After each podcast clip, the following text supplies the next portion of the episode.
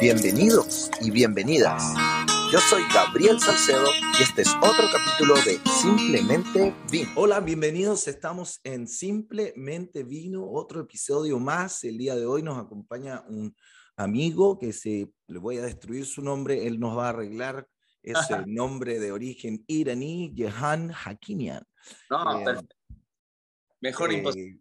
Winemaker de vinos naturales. Eh, nos va a contar eh, muchas cosas sobre el vino natural para los que estamos interesados. Bienvenido, ¿cómo estás? Muchas gracias. No, estoy muy bien acá tratando de hacer miles de cosas, pero con, siempre con tiempo. ¿Dónde, dónde eh, te encuentras en este minuto? Nosotros estamos en, eh, en, San Francisco. ¿Tú, me imagino, estás en la misma viña o estás en Oakland? ¿Dónde andas? Bueno, en realidad yo vivo cerca de San Francisco, al otro lado de la bahía en una ciudad que se llama El Sobrante. Oh, perfecto. Y la bodega me queda una media hora, una hora y media, digo, más o menos. Em, pero acá estoy en San Francisco, porque tengo, mi novia va, a empezar un bar nuevo que se llama El Chato, que va a abrir enseguida y están poniendo los últimos toques ahora, así que me ves, ves lo de atrás, tenemos todo, están haciendo la pintura y el arte, y va a estar ah, muy... Qué lindo, qué, qué, bueno. Y ahí vas a tener tus vinos entonces. Voy a tener uno de mis vinos, seguro. Es un bar de vino eh, español más que nada. Pero tenemos una uva española acá en, en, en California, me lo pone en la lista porque aparte le gusta. Oye, y si te quiero hacer un par de preguntas que siempre hacemos en el podcast para jugar un poquito no ponernos tan serios. Si tú fueras una cepa o un vino, ¿cuál crees que serías? ¿Cuál te representa? ¿Qué uva o qué estilo? Cuéntame. Mira vos, es una buena pregunta, hay que, hay que pensarlo un poco. Pues no sé, uno de mis, de mis variedades eh, preferidas es um, Riesling. El Riesling. El Riesling me encanta porque tiene, es una de las más que, que, tiene más acidez en todas las uvas y a mí me encanta la acidez, hablando solamente como, como enólogo y como, como consumidor de vino. Este, y aparte es muy resiliente, llega hasta el final del, de la cosecha todos los años, a veces con un poco de botritis, pero todavía ahí y manteniendo esa, esa, esa, acidez. Así que no, es una uva buenísima y, aparte para California, que a mí me, me encanta donde vivo, eh, es una uva, muy importante por acá porque va a seguir este, eh, con, con, todo el sol, eh, el calor, va a perseguir. El cambio climático que siempre se nos olvida. Oye, ¿y mm, recuerdas algún vino que mm, te produzca una emoción? Que yo te diga, dime un vino que tú recuerdes eh, y, que, y, que, digas, hoy sí, ese año, ese vino, o con qué me lo tomé, ¿hay algún vino por ahí? Bueno, el primer vino viejo que tomé, digamos viejo, más allá de los 10 años, 15 años, era cuando trabajaba en una tienda que se llama The Spanish Table, que es una, es una importadora de vinos eh, españoles, portugueses, y me trajeron un día un, un Viña Valor 1068 y no, era fenomenal, fenomenal el vino y, y, siempre me voy a acordar de ese vino bañado en Rioja y eso que ya a mí la Rioja como me encanta vida, pero ese vino lo voy a acordar por mucho tiempo. Oye, y no, me contabas off the record que em, habías hecho una vendimia en Argentina. ¿Cómo, fue, ¿Cómo te fue por allá? Bueno, en realidad mi primer vendimia fue en Argentina. Eh, yo me mudé a la Argentina de, acá a los 12 años y volví a los 17, así que pasé años bastante formativos allá y atendía el colegio y todo allá. Y a los 15 más o menos mi viejo tenía un amigo que tenía un viñedo en Capayate, estábamos en, el norte, en el noroeste de, Argentina, en Tucumán vivimos y tenía un, viñedo en Capayate, en Calchaquí, Valle del Calchaquí, que fui, cosechamos con ellos, aprendí todo. Malbec, me imagino. Sí, era Malbec, era Cabernet, tenían un poco de Torrontés también. Ah, interesante. Oye, y esto de, eh, me fui para la Argentina hace poco, en el 2020, a hacer una vendimia con los, con los Michelinis, que la verdad que están haciendo los vinos más emocionantes de, Mendoza ahora, para mí los mejorcitos. Oye, y eso de los chuchaquis, que es una palabra que yo recuerdo en Ecuador la ocupaban para lo que es el hangover, para el que, está con, con la caña que le dicen en Chile. Em, cuéntame, ¿de dónde aparece ese nombre tan, tan interesante? Que viene del quechua, me imagino, ¿no? Sí, así es, sí, es una palabra quechua, en realidad en, en, en quechua literalmente quiere decir eh, sin piernas. No, mira. Este, y así iba volviendo y, y llegó a conocerse como, como, como resaqueado. claro, claro, claro. Over. Pero la idea es como todos nosotros que tomamos vino todos los días y que hacemos vino, porque en realidad el, el idea de los chuchaquis era, era traer eh, bodegas, enólogos, varios enólogos que, que hagan cada uno su, propio cubé. Y bueno, al final nos quedamos con Ryan y yo nomás porque, porque eh, esa idea fue a, a, hacer las latas que hacemos, que son, se llaman Companion. Y estamos en los Companion. Entonces, no, nos quedamos los dos nomás y, por eso fue nombrado así. No, chuchaquis. Sí, sí, me, me, acordé de Diego Maradona cuando dijo que le cortaron las piernas, ¿no? Y que bueno, un poco la sensación así de... Tiene muchos sentimientos, digamos. Oye, y em, cuéntanos, porque tú, tú, lo que haces es vino natural más que nada, ¿cierto? Cuéntanos, ¿qué, ¿qué, es el vino natural para los que no desconocen? Y mira, la, verdad que la palabra natural no tiene mucho sentido.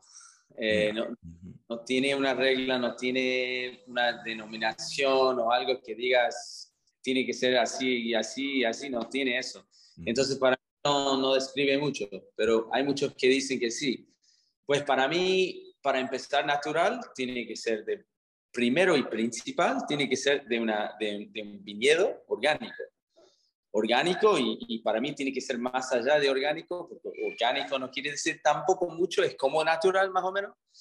Entonces nosotros siempre tratamos de trabajar eso que hay, algunos que no, no, no, no son todo, todo, pero tratamos de siempre conseguir viñedos que hacen dry farming, que no, no hacen, no usan irrigación, eh, orgánico eh, y, y, sin este till, no till. Así que para no, para no crear más erosión a la tierra. Entonces, claro, sostenible se podría decir, biodinámico no, no se ve tanto en California, hay gente, hay mucha gente que lo usa, eh, pero Demeter ha empezado de a poco a, a, dar este, certificación a, algunas, algunos viñedos y voy a, voy a buscarlos. Así que eso, eso.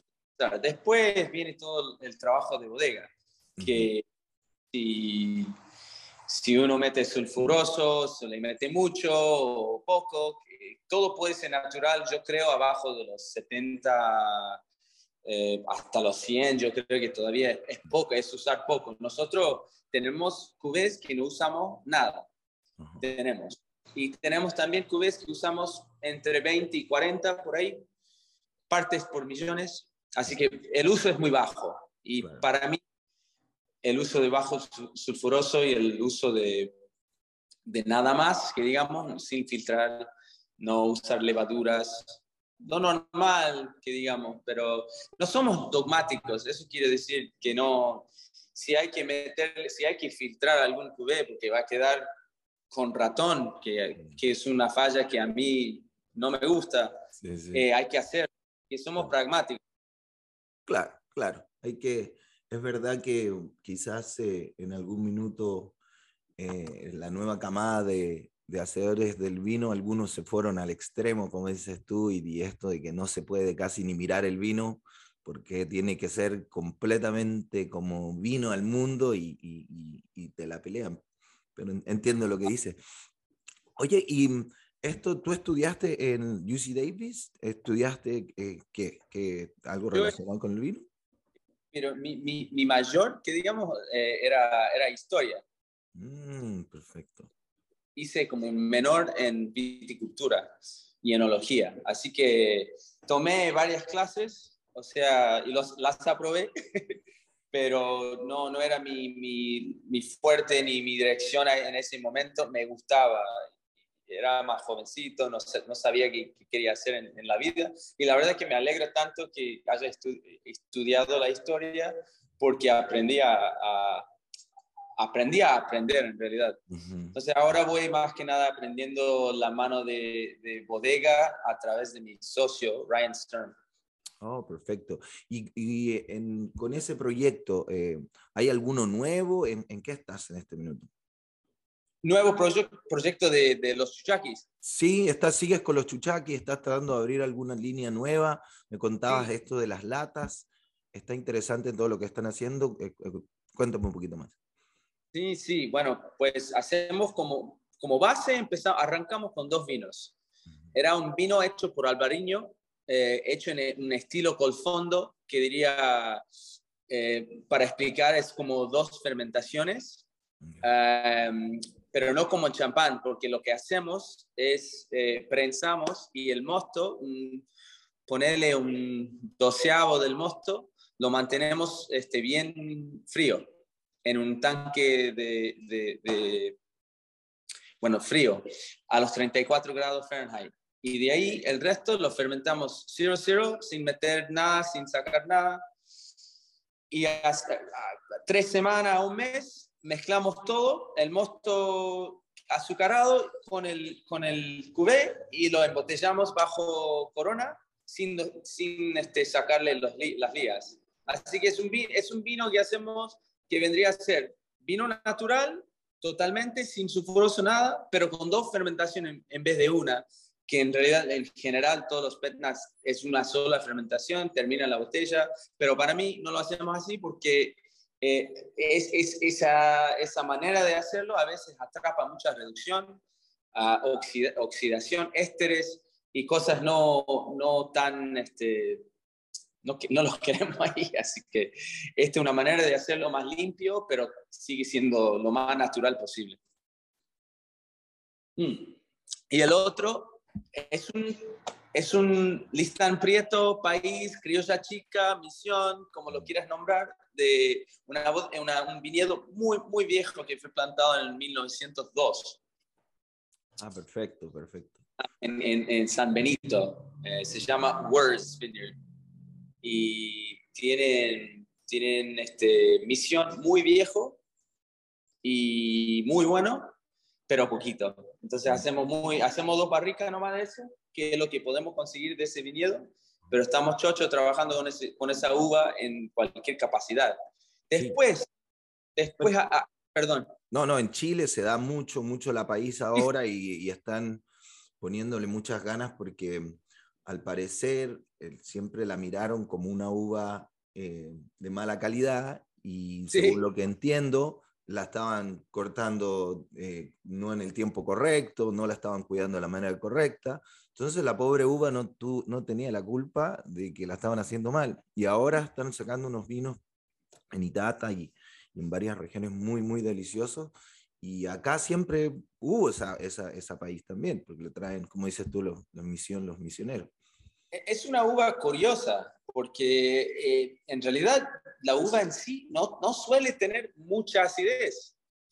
Lo bueno es que en Chile podés conseguir muchísima acidez por, el, tiempo, es eh, bastante frío a la noche y pueden conseguir. Entonces el país, mira, esa uva de ahí es una de las variaciones que más me gusta porque tiene acidez siempre. Y en sí lo hace más fácil trabajar con ellos porque Eh, con bajo acidez sabemos que es difícil de no meter mucho sulfuroso, de no manipularlo o mezclar alguna uva que tenga mucha acidez, que le dé acidez al, al, al pino. Entonces, para, para, nosotros es una uva media complicada de trabajar natural, porque lo tenemos que cosechar perfectamente bien, con mucha acidez, y a veces no, no desarrolla eh, lo fenólico. Entonces queremos, eh, siempre estamos buscando el entremedio de acidez y, madurez fenólica. Y es difícil con esa uva. Pero sí, lo, estamos haciendo mejor cada año. Perfecto. Bueno, invítanos a seguirte en las redes sociales, eh, las redes sociales también de este nuevo eh, bar, restaurante que nos estabas contando. y ya con esto, con esto nos, nos, empezamos a despedir. Te agradecemos mucho. Bueno, dale, muchas gracias por invitar. Y la verdad que me encantaría que todos prueban los vinos, que están buenísimos por mí. Uh los chuchakis, pueden seguir por at los chuchakis. Y, y, este, bueno, prueban el vino, ojalá que puedan encontrar y que vengan al chato cuando abre. Eh, enseguida, en dos semanitas, creo, un mes máximo. ¿Y eso queda en Oakland? Eso está en cerca de la misión. De la misión, el chato. Maravilloso. ¿Tienes algo ahí con la, con la CH que te gusta mucho? Chucky, el chato. Estamos ahí. Está bueno, está bueno, está bueno.